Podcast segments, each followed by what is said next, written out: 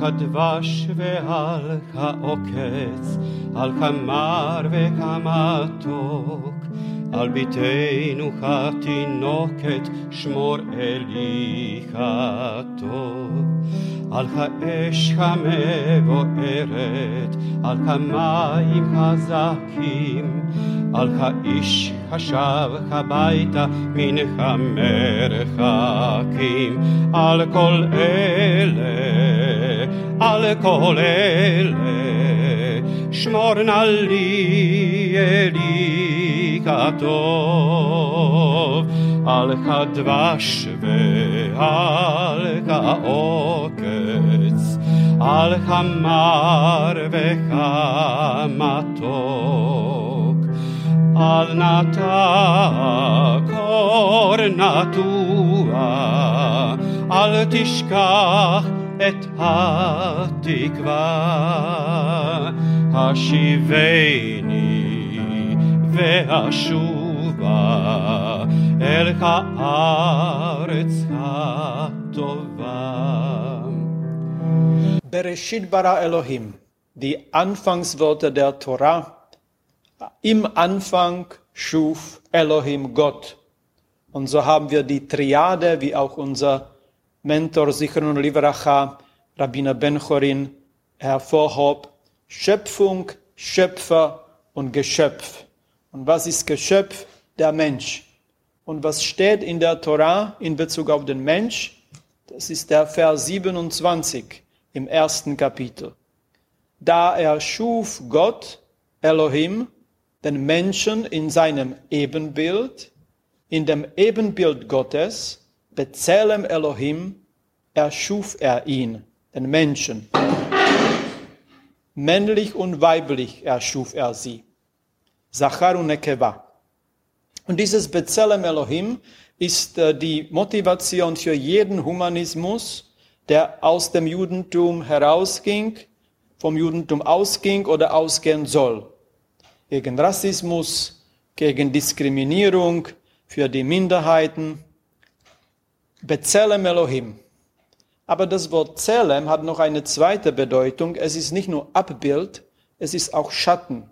Und so Shalom ben Chorin, der Vater von Rabbiner ben Chorin, übersetzt es als Schatten im negativen Sinne. Eher im Schatten ist etwas Dubioses, etwas Dunkles. Dann würde man den Humanismus dann auch wegmachen, wenn der Mensch im dubiosen Schatten Gottes erschaffen wurde. Ich wollte nur auf diese Übersetzung hinweisen, die aber passt nicht zu der Benutzung des Begriffes Bezelem Elohim. Im Abbild Gottes wurde der Mensch geschaffen. Sachar und Nekeva steht da, männlich und weiblich. Interessanterweise wird an dieser Stelle nicht Mann und Frau genannt. Wie, ist, wie ist es also mit der Geschichte, in der von Adams Rippe dann die Chava geschaffen wird? Dieses finden wir nicht im ersten Kapitel der Schöpfung, erst im zweiten Kapitel, also im zweiten Schöpfungsbericht, der ein bisschen anders abläuft als der erste Bericht, mit einer anderen Reihenfolge, und zwar Erde und Himmel, dann Wasser, dann kommt Adam, Mensch, und dann kommen Bäume und Tiere. Aber in Bezug auf den Mensch steht da dieser Satz, das ist schon das zweite Kapitel, der berühmte Vers, den wir hervorheben müssen, da bildete der Ewige, der Gott, den Menschen, Ha-Adam, Afar min Ha-Adama, aus Staub der Erde, und blies in seine Nase Nishmat Chaim. Was ist Nishmat Chaim? Da hören wir zwei Worte, Neshama und Chaim. Chaim ist Leben, aber das Wort Neshama übersetzt keiner von den jüdischen Übersetzern der Torah als Seele weder Martin Buber äh, noch äh, Leopold Zunz noch Ludwig Philippson ähm, noch äh, Moses Mendelssohn.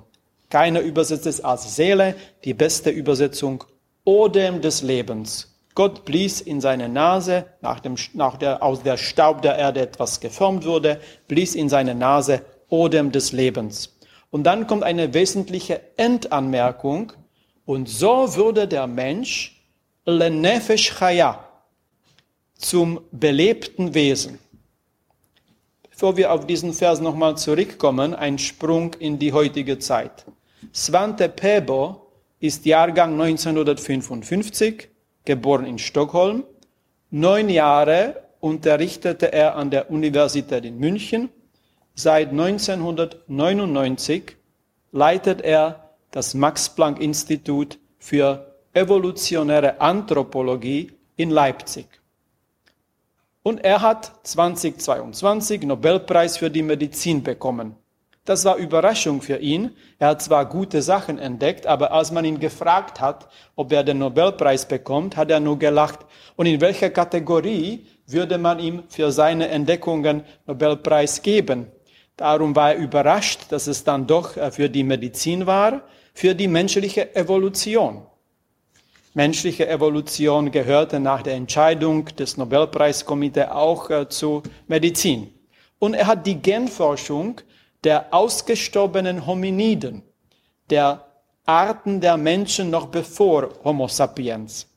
Aus alten Knochen hat er mühsam das genetische Material genommen, gereinigt, vervielfältigt und analysiert.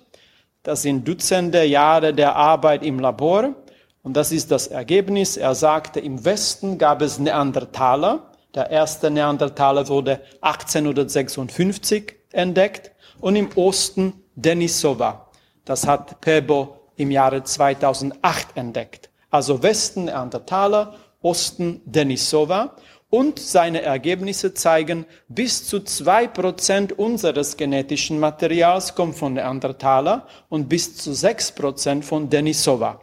Die beide haben sich also vermischt. Wir, Homo sapiens, die Menschen, die es vor 70.000 Jahren in Europa gar nicht gab, weil zu dieser Zeit alle in Afrika waren und erst dann haben sich vor ungefähr 40.000 Jahren über Nahen Osten auf den Weg nach Europa begeben. Jetzt wieder einen Sprung zu der Torah und zu dem Vers über die Schöpfung der Menschen und schauen wir, was Ramban Nachmanides im 13. Jahrhundert zu diesem Vers über die Schaffung der, des Menschen schreibt. Der ewige Gott bildete den Mensch aus Staub der Erde. Und Ramban sagt, zuerst nur die Bewegung wurde geschaffen, also Bewegung als ein Zeichen des Lebens, das ist die erste Stufe. Dann blies er in seine Nase Nishmat Chaim, Odem des Lebens. Das ist die Kraft der Wahrnehmung zusätzlich zu der vorherigen Stufe. Und erst jetzt kann der Mensch verstehen und sprechen. Und dann geht Ramban noch auf die wesentliche Endanmerkung. Und der Mensch wurde le zu Nefesh Chaya, belebten Wesen. Und Ramban sagt drei revolutionäre Worte. Venehefach leish acher. Und er wurde zu einem anderen Menschen transformiert. Ata, jetzt von nun an, liefen die Gottes Yetzirot Formationen dieser Richtung Lenefesh Chaya zum belebten Wesen. Also wir haben drei Stufen im Tora-Vers über die Schöpfung des Menschen, wie es Ramban im 13. Jahrhundert versteht. Und mit dieser Auslegung und tatsächlich revolutionären Auslegung von Ramban haben wir hier ein Beispiel einer mittelalterlichen jüdischen evolutionären Anthropologie schon vor 700 Jahren, bevor dann äh, der Nobelpreis 2022 dafür verliehen wurde.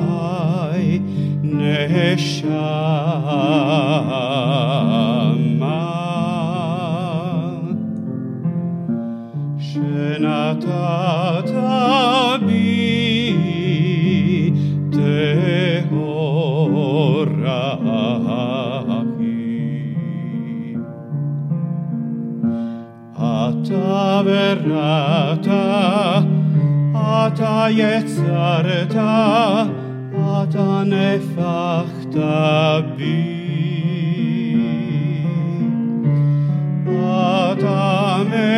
shamra me shamra be